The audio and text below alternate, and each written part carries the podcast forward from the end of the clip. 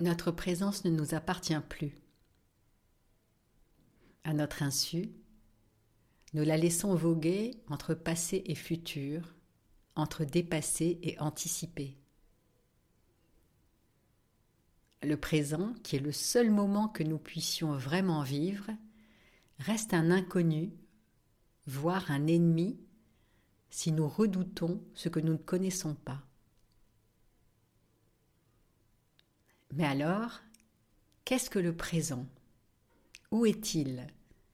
Comment l'approcher et le rencontrer? Eh bien, le présent nous tend les bras à chaque instant. Mais nous ne le reconnaissons pas. Engagés dans nos habitudes à vouloir bien faire et surtout faire plaisir pour beaucoup d'entre nous, nous sommes perdus de vue mais qu'importe. Nous pouvons y revenir en un instant si nous le désirons. Pourquoi pas maintenant? Paradoxalement, la vie vient parfois à notre secours au travers de secousses douloureuses.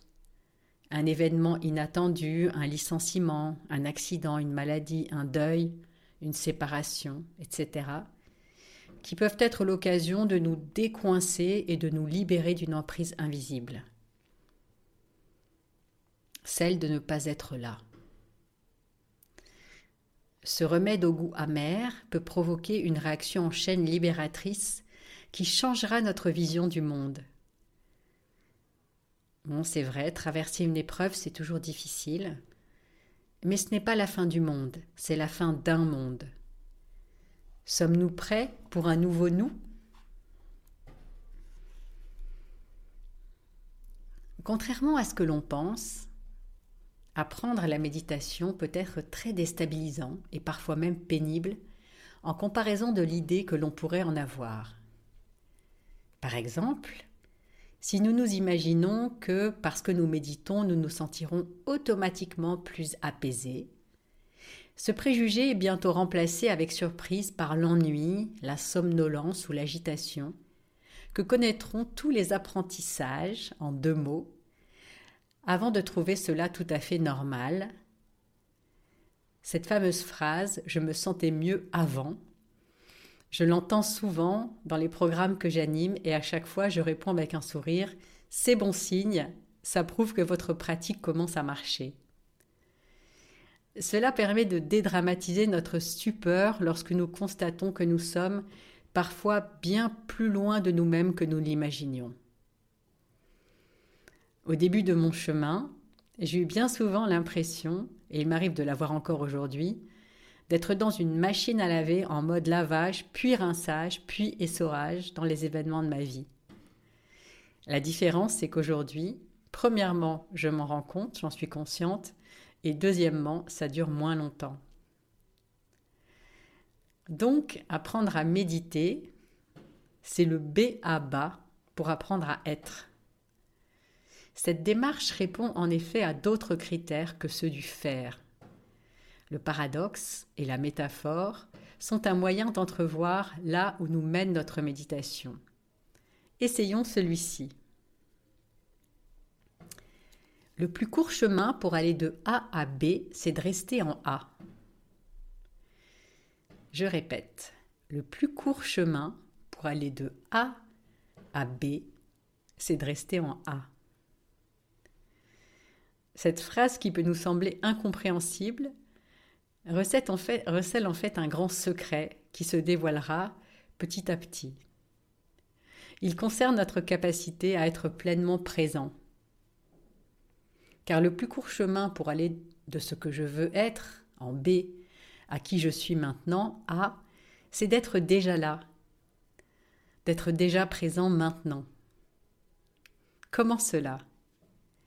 Si nous considérons A comme notre situation actuelle, incomplète, insatisfaisante, voire douloureuse, et B, la situation souhaitée, idéale, désirée, dans laquelle nous serons enfin la meilleure version de nous-mêmes, nous allons forcément nous évaluer intérieurement en cultivant un climat inconscient de pas OK. C'est mécanique. Si nous attendons demain pour être satisfaits, c'est que nous ne le sommes pas encore aujourd'hui, et ça, c'est évident, n'est-ce pas? La pratique de la pleine conscience va nous aider à être présent à ce qui est déjà là, ce fameux A, le point A, et à ne pas chercher à être ailleurs, donc en B. Même si c'est ce que nous souhaitons le plus au monde. Alors que les pensées ou les sensations désagréables nous assaillent pendant la méditation, nous allons en prendre conscience et juste revenir à notre respiration par exemple.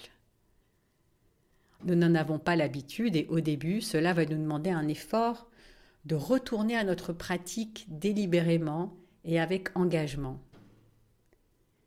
Et aussi gentillesse pour nous-mêmes. Pour revenir là où nous avons décidé d'être sur le moment. Imaginons que nous nous concentrons par exemple sur notre respiration, nos sensations ou les sons qui nous entourent, en agissant avec bienveillance, sans jugement de valeur et avec fermeté si nécessaire. Nous allons cultiver le point A, le moment présent, et peut-être que le point B qui se présentera sera une bonne surprise qui révélera nos vrais talents plutôt que nos idéaux. Je ne sais pas si vous voyez ce que je veux dire. Le présent est par définition inédit. Il n'y a pas deux moments présents identiques. Et lorsque nous cultivons le présent, cela crée une brèche dans la continuité perçue de nos expériences, comme une torche que l'on fait tourner si vite qu'elle donne l'illusion d'un cercle.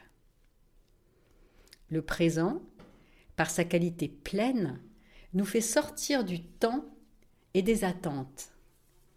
L'invitation est donc de cultiver l'instant présent pour découvrir de nouveaux chemins, de nouveaux horizons.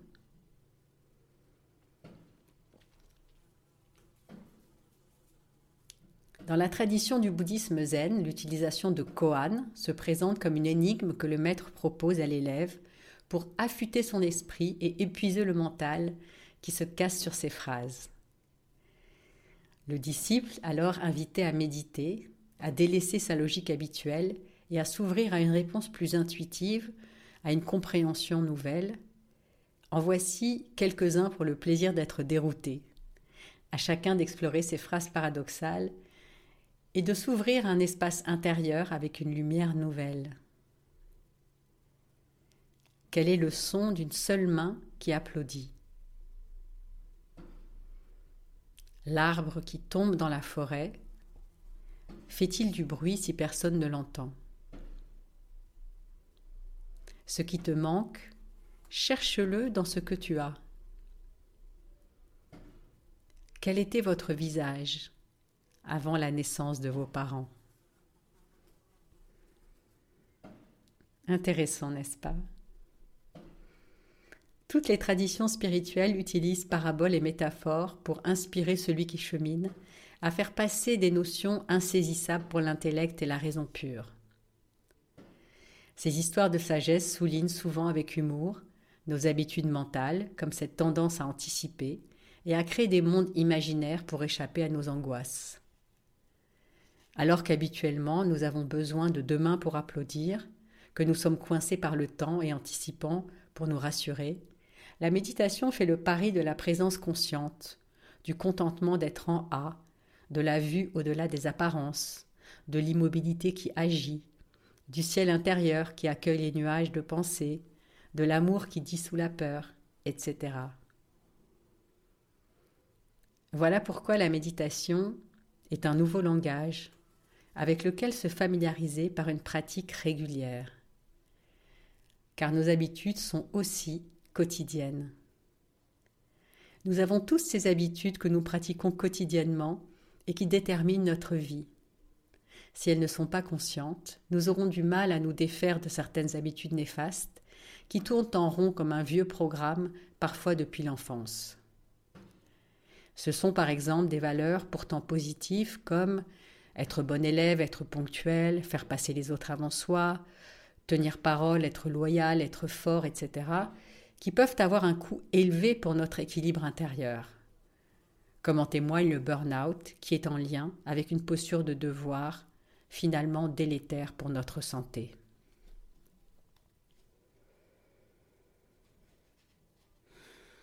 Prenons quelques instants pour respirer.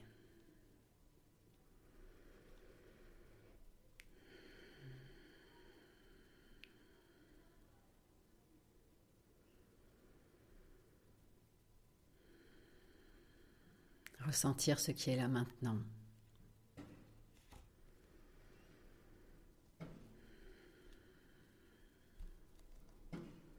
S'ouvrir simplement à être.